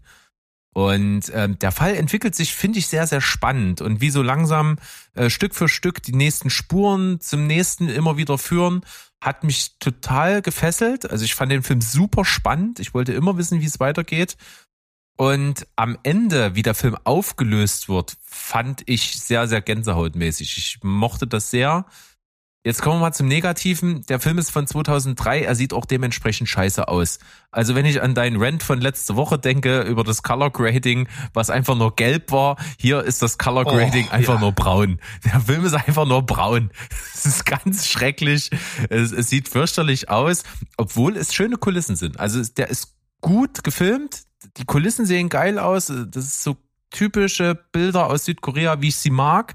Äh, das, das ist cool, aber irgendwie die Optik und so, das ist alles ein bisschen seltsam. Und dann kommt das koreanische Schauspiel dazu. Das ist seltsam, das ist weird, das ist overacted, das ist in den wirklich unpassendsten Momenten unfreiwillig komisch. Das macht's ein bisschen kaputt. Ich sag mal, bei Parasite war das Ding, da war das auch, aber das war so dosiert und so an den richtigen Stellen deplatziert, möchte ich es jetzt mal nennen, dass es irgendwie den Charme des Films ausgemacht hat. Hier ist das noch nicht so verfeinert und noch nicht so ausgereift. Das hält den Film davon ab, sehr, sehr großartig zu sein. Aber wenn ich das wegnehme, bleibt eine wirklich spannende, gut erzählte, intelligente Story auf der Jagd nach einem Mörder. Und was dem Ganzen halt die absolute Würze verleiht ist, das basiert halt auf einem wahren Fall. Äh, in den 80er Jahren gab es diesen Serienmörder, der hat zehn Frauen, die man ihnen nachweisen kann, vergewaltigt und umgebracht, brutalst über Jahre hinweg. Und man hat ihn nie gefasst. Und Bong Joon-ho hat dann diesen Film über diese wahre Story gemacht. Und zu dem Zeitpunkt gab es auch noch keinen Mörder. Und vor, vor drei Jahren hat die Realität den Film überholt. Mittlerweile wurde der Mörder gefunden denn man ist mittlerweile ähm, forensisch technisch so weit, dass man DNA aus Kleinstproben noch auswerten kann und da kam es dazu, dass man mittlerweile den Mörder überführt hat. Und das fand ich schon sehr spannend, weil Bong Joon-ho auch gesagt hat, ich mache diesen Film in dem festen Glauben, dass derjenige, der es war, diesen Film sieht und ich kann ihn direkt in die Augen sehen und ansprechen. Und das hat irgendwie so eine Ebene aufgemacht, die mochte ich sehr. Und deswegen äh, fand ich es einen sehr empfehlenswerten, guten Film, wenn man sich ein bisschen auf dieses Südkoreanische einlassen kann. Mhm, mh. Ich gehe hundertprozentig mit. Äh, was du an dem Film gut findest, fand ich gut. Was du an dem Film schlecht findest, fand ich schlecht. Ähm, Und hier würde ich sogar wirklich sagen, das ist ein Ende, was noch besser ist als das von The Menu. Also das Ende ist wirklich unglaublich fesselnd und intensiv. Und ich würde auf jeden Fall sagen, wenn wir ein Special über die besten Filme mit Eisenbahntunneln machen würden, dann wäre der ganz vorne dabei. Absolut. Das ist wirklich eine ikonische Szene. Sehr schön. Da kann ich nicht mitreden. Aber vielleicht läuft er mir ja auch mal über den Weg und dann Kriegt man auf Prime. gucken wir noch ein paar Eisen, gucken wir noch mal Unstoppable und dann reden wir über Eisenbahn. Tunnel. Da ist Steven voll dabei. Also Steven ist richtig dabei bei Tunnel. Unstoppable. Ja, das ist Unstoppable. So. Apropos Karlauer. Ich darf heute äh, hier ausläuten, so wie es aussieht. Und dafür nutze ich niemanden geringeren als Sylvester Stallone. In seiner ersten Fernsehserie, Fernsehrolle, nämlich als Tulsa King. Ähm, das könnt ihr jetzt gucken auf Paramount Plus, denn der Haus- und Hofschreiber für Paramount Plus, Taylor Sheridan, der ja schon so ganz andere große Dinger gemacht hat. Ich meine, der Typ ist ja tatsächlich alleine, was der für für für Paramount geschrieben hat, ähm, das ist ja einfach Wahnsinn. Ähm, aber auch im, im als Filmbuchautor äh, Hello High Water, da hat er das Drehbuch für geschrieben. Ist ein großartiger Film, wie ich finde. Äh, Yellowstone zeigt er sich verantwortlich für Sicario 2, Sicario, Sons of Anarchy. Also das ist ein richtig großer Dude. Der hat sich Sly geschnappt, so wie wir ihn ja alle nennen dürfen, und äh, erzählt die Geschichte des der New Yorker Mafiosi Dwight Manfredi. Es ist so ein geiler Name, ne? Dwight Manfredi. es ist äh, auch der General genannt, ja. Der kommt nach 25 Jahren Knast raus und dann ist, könnte das eigentlich sowas sein wie dieses, wie die Amerikaner das nennen, dieses Fish out of water Story. Ja, also 25 Jahre, die Welt hat sich verändert und der Mann weiß nichts mehr. Das, als der eingewandert ist, da äh, gab es halt noch gar nichts und jetzt gibt's alles. Und so fühlt sich das am Anfang auch an. Ähm, es sind es sind so diese, diese typischen Dinge, die wir am Anfang auch erwarten und das kriegt man gleich in den ersten zwei Folgen auch serviert. Da kommt der Mafiosi aus dem Knast, der wundert sich erstmal und dann wird es unfreiwillig oder freiwillig komisch, weil der stellt dann halt Fragen, die keiner mehr stellt. Also er möchte gerne, dass man ihm ein Taxi bestellt. Das gibt's natürlich nicht mehr, weil es gibt nur noch Ubers. Gut, dann bestellen sie mir ein Uber. Nee, das machen sie alleine, dafür gibt's eine App. Was ist eine App? Was ist ein, so diese ganzen Gags? Werden alle abgearbeitet. Ist aber auch nicht schlimm, weil du ihm das abnimmst wegen dieser Grundgeschichte. Ne? Und der ist in den Bau gegangen als richtiger Mafiosi und hat nie zu, also hat nie seine Tüdelchen Familie verraten. Das heißt, er ist in den Bau gegangen für jemand anderen, der höher ist in der Familie. Und wir wissen ja, seit Vin Diesel Familie ist alles. Und deswegen kommt er natürlich raus und hofft auf die entsprechende Belohnung dafür. Familie. Und als er dann eben bei dieser Mafia-Familie antanzt, äh, sieht er erstmal, dass der Typ, der sie früher geführt hat, sie zwar offiziell immer noch führt, aber sehr, sehr krank ist, dem Tode eigentlich äh, geweiht ist, ja. Der hat eine Form von Krebs. Und sein Sohn schmeißt den Laden. Und sein Sohn renkt ihn gleich erstmal ein nach dem Motto, wir wissen, was du für uns getan hast, aber gierig werden darfst du trotzdem nicht. Und wir schicken dich jetzt eben ähm, einfach mal nach Tulsa. Und da räumst du mal den ganzen Bums auf für uns und machst mal Geld. Und ähm, Sly in seiner Rolle als Dwight Manfredi dreht dann erstmal kurz durch, weil er sich natürlich betrogen fühlt. Er hat seine Familie zurückgelassen, seine Tochter redet nicht mehr mit ihm und ähm, sie, ist, sie war vorher sein Ein und Alles und äh, er hat natürlich erwartet, dass die Familie im Hintergrund das alles regelt und nichts davon ist passiert. Trotzdem ist er immer noch Soldat genug, dass er erstmal da hingeht nach Tulsa. Auch da kommen dann die ersten Gags. Also ähm, er trifft auf den das ist übrigens der einzige Farbige in diesem Film auf seinen zukünftigen Fahrer. Der ist Taxifahrer und weil der immer, ey, mein Gangster zu ihm sagt, weil er benimmt sich hinten im Fond des Taxis halt eben auch wie so ein richtiger Gangster, wie Mafiosi. Und er versteht halt erstmal nicht, dass das nur Slang ist und nicht bös gemeint ist. Er will halt gleich rechts ranfahren und ihn zusammenmützen. Das lassen sie dann, die werden dann Freunde und Sly findet sofort Anlauf, indem er da in Tulsa halt so einen offiziellen Laden ja, nicht überfällt, sondern einfach, er geht in so einen Laden, wo du Weed kaufen kannst, wo du Gras kaufen kannst, wenn du dafür ein medizinisches äh, äh Formblatt hast. Ne? Das, was wir dann ja hoffentlich auch in zwei, drei Jahren hier bei uns in Deutschland haben werden. Das gibt's ja in den Staaten schon. Und da stellt, da weiß er halt, wenn man äh, Gras verkauft, dann hat man Geld. Das ist oftmals Schwarzgeld, weil man verkauft natürlich nicht nur, was man darf, sondern auch nebenbei und stellt sich raus, der Besitzer ist ein dummer Knilch, der hat ein, äh, der hat ein Safe voll mit 500.000 äh, Dollar und Dwight Manfredi ist sich eben nicht zu schade zu sagen, ich übernehme das für dich.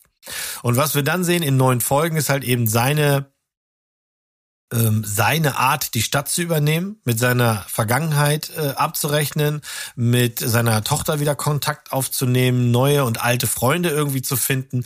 Und gerade, also was mich wirklich bei der Stange gehalten hat, ist, dass das nach, ich glaube, Folge drei oder vier nimmt das einen Turn. In Folge eins, zwei, drei sind, gibt es Jokes. Du lachst, du schmunzelst, ja, weil er ist wirklich gut. Und, und die, die, die Sachen sind gut geschrieben.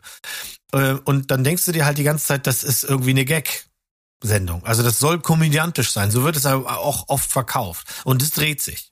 Das ist dann irgendwann mehr Mafia-Drama und dann mehr Drama und es wird auch recht gewalttätig. Und es ist die ganze Zeit halt spannend dabei, weil natürlich, wie wir es so kennen, der Alte stirbt, der Junge übernimmt, dann gibt's ja diese Regeln in der Mafia, was du machen darfst und was du nicht machen darfst. Und er macht natürlich genau das Gegenteil von dem, was er machen soll. Dann ist er immer noch in der Einöde. Dann lernt er irgendwie eine Frau kennen auf dem Junggesellenabend, nimmt die mit und stellt sich raus, huch, sie ist die örtliche äh, äh FBI-Agentin. Das ist auch nicht so richtig gut und so. Und daraus äh, ergeben sich dann eben äh, diese ganzen Beziehungsebenen. Und Tulsa King ist halt eben nicht dieses Fish out of water, sondern eher so ein nimm mal ein Hai und setz ihn in so einen kleinen Pool, weil er tritt da die ganze Zeit auf wie der oberfette äh, Mafia-Dude mit seinen Anzügen, mit seinen italienischen Lederschuhen, geht er halt in die örtliche Cowboy-Bar. Und dann denkst du natürlich, oh, jetzt geht er da rein und dann gibt's auf die Fresse, aber nein, er erfreut sich an den Krokodilsschuhen von jemand anders, zeigt ihm seine italienischen Schuhe und bums sind die alle Freunde und trinken Whisky. Und äh, der Barkeeper ist natürlich auch ein ganz netter Typ, der seine Bar genau auf die Grenze gesetzt hat, also auf in sogenannten Indianergebiet. Das heißt, er kann in seiner Bar machen, was er will, weil die Cops haben da nichts zu sagen. Also idealer Standpunkt, um äh, vielleicht äh, da ein äh, ja quasi so, so einen Treffpunkt draus zu machen, was Dwight Manfredi natürlich dann auch sofort macht. Und ich muss sagen, ich freue mich auf die zweite Staffel. Die ist schon greenlighted. Das Ding wird hier ein Selbstläufer. Also das, ich glaube, ich denke nicht, dass das früh aufhören wird. Man kann aber mit der ersten einfach anfangen, weil es wird viel erzählt und es wird, es ist spannend gemacht und es werden, einige Sachen werden auch schon beendet und man fragt sich dann halt eben auch nach hinten raus vor allem, wie, wie geht's weiter, weil ähm, es nimmt halt schon zu in der Härte. Und wenn das der Twist ist, den du am Anfang einmal überwinden musst und dann wird's immer mehr Drama, geht's mehr um Drama und und äh, was da noch alles so passieren kann, dann ähm, habe ich da voll Bock da weiter zu gucken, weil das das das hat echt Spaß gemacht. Es gibt nicht viel Vergleichbares, finde ich, ähm, weil du Sly also es ist total ungewohnt, den in der Serie zu sehen. Du machst jede Folge an und der ist immer noch da. Und es ist eben nicht eine Serie, wo du sagen kannst, na, da hätten sie auch einen Zwei-Stunden-Film draus machen können. Und dann schneidet man das zusammen, weil hier kriegen Nebencharakter, kriegen schon ordentlich was zu spielen. Das ist schon ganz gut. Und jetzt kann man ja zu seinem Schauspiel stehen, wie man will. Aber ich finde schon, ähm, wer sich das aus Neugier einmal anguckt und geht da ohne große Erwartung rein, der wird so sein wie ich, nämlich überrascht von dem, was Stallone da schon machen kann der ist immer noch ziemlich, ich meine, der, der ist jetzt so voller Spritzen im Gesicht, der hat nicht besonders viele Emotionen, die er zeigen kann. Der hat wahrscheinlich äh, drei Gesichtsdarstellungen, äh, äh, also dass er einmal traurig, einmal lustig und einmal irgendwie wütend ist. Das nimmt man ihm ab, wenn er jemanden umboxt. Das kann er, das wissen wir seit zig Jahren. Und die, ob die Handlung jetzt realistisch ist, ob es diese Mafia so noch gibt, ob auf den Dörfern da quasi wirklich so schlimm äh, ähm, äh, äh, Gras geraucht wird, wie hier am verkauft wird, weiß ich auch nicht. Aber das ist halt eben humorvoll. Es gibt lustige Szenen, es gibt spannende Szenen, es gibt ähm, grausame Szenen und die die wechseln sich ab und zu ziemlich abrupt ab. Und ich hatte da echt viel Spaß mit. Kann ich nur empfehlen. Einfach machen. Richtig Bock. Ähm, ich hatte ja mal spaßeshalber äh, gesagt, wenn es das Darstellerkarussell noch gäbe, äh, was wir in einem früheren Leben ja des Öfteren mal zum Beginn einer Sendung gemacht haben, mich hätte mal interessiert, wie in einer modernen Der Pate-Verfilmung die Rolle von Marlon Brando durch Sylvester Stallone gespielt werden würde. Das ist natürlich sehr kontrovers, ähm, weiß ich, ne, Marlon Brando Schauspielgott, aber jetzt mal rein vom Gesicht her Mhm. und von dem, was die Figur in dem Film tatsächlich macht. Ne? Viel ist die ja nicht körperlich fit, ohne jetzt den Paten zu spoilern. Ja. Ähm, hätte ich mir die Präsenz von Sly als Mafia-Boss einfach schon vorstellen können, wenn er da in dem Raum sitzt und die Leute einfach reinkommen und um, sein, ne, um seine Hand anhalten müssen oder ihm was bitten müssen. Ich glaube, so eine Präsenz hat er, ohne dass er viel sagen muss. Und das würde ich ihm zugutehalten. Deswegen würde mich interessieren, auf jeden, also interessiert mich total, die, wie er Tulsa King spielt. Und äh, I'm in. Also sobald ich kann, ich, ich, also ich, du hast ja heute schon wieder zwei so eine Paramount-Nummern hier fallen lassen. Das ist psychologische Kriegsführung, Mm, ne? ist das ist von denen auch so gewollt. Die hauen jetzt raus. Da kommt jetzt auch die, die zweite Staffel Yellow äh, Jackets, kommt direkt bei denen. Die gehen also nicht mehr über, über Sky.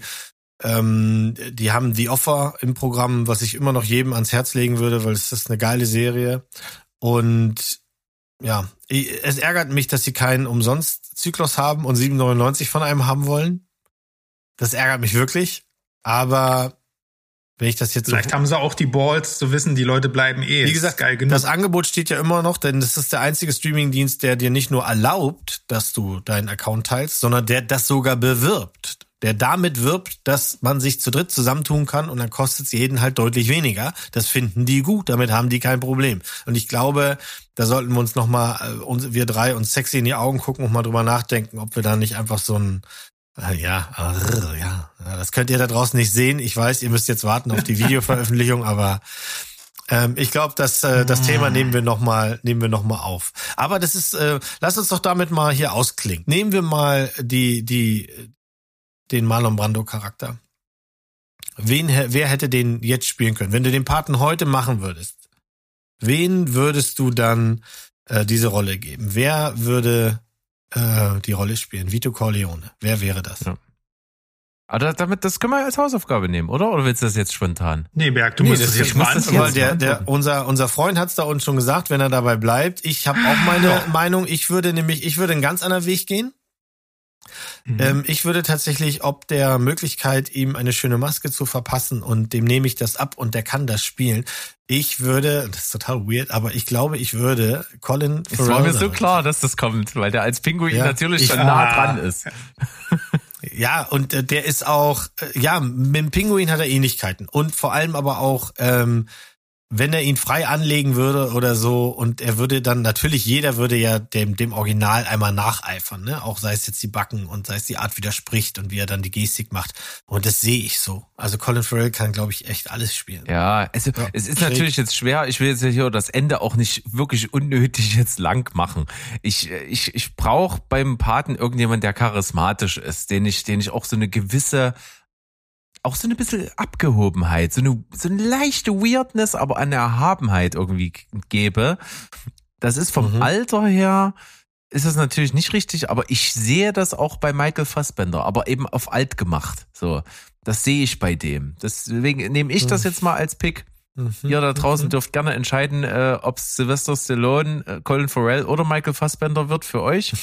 Das äh, gebt ihr Ja. uns gerne. Ihr schreibt uns gerne auch auf dem Discord. Seid ihr ja immer sowieso gerne mit dabei. Ähm, das macht riesen Spaß. Das fetzt und ihr könnt auch gerne mal äh, droppen. Ich habe das ja jetzt übernommen. Ich, ich, ich hau hier seltenst nur noch Zahlen raus. Ich, ihr habt mich dazu gebracht, dass ich es einfach nicht mehr Stimmt, mache. stimmt. Jetzt, wo du es sagst. Äh, Ähm, stört euch das? Soll ich das einfach weitermachen so? Oder wollt ihr die Zahlen wieder haben? Ich habe die Zahlen natürlich parat, aber ich nenne sie ja einfach nicht mehr. Ähm, könnt ihr gerne mal eure ein paar Meinungen dazu noch ablassen. Das äh, wäre interessant. Ansonsten glaube ich, versuchen wir es zu dritt heute. Ich würde sagen, tschüss, ciao. Und goodbye. Bleibt spoilerfrei. Ja, geht. Ne? Also wie, wie Essig. wie Essig, wie Öl. Also eine Abmord, die vor dem Herrn. naja, dann macht's mal gut. Macht's Bis gut. dahin.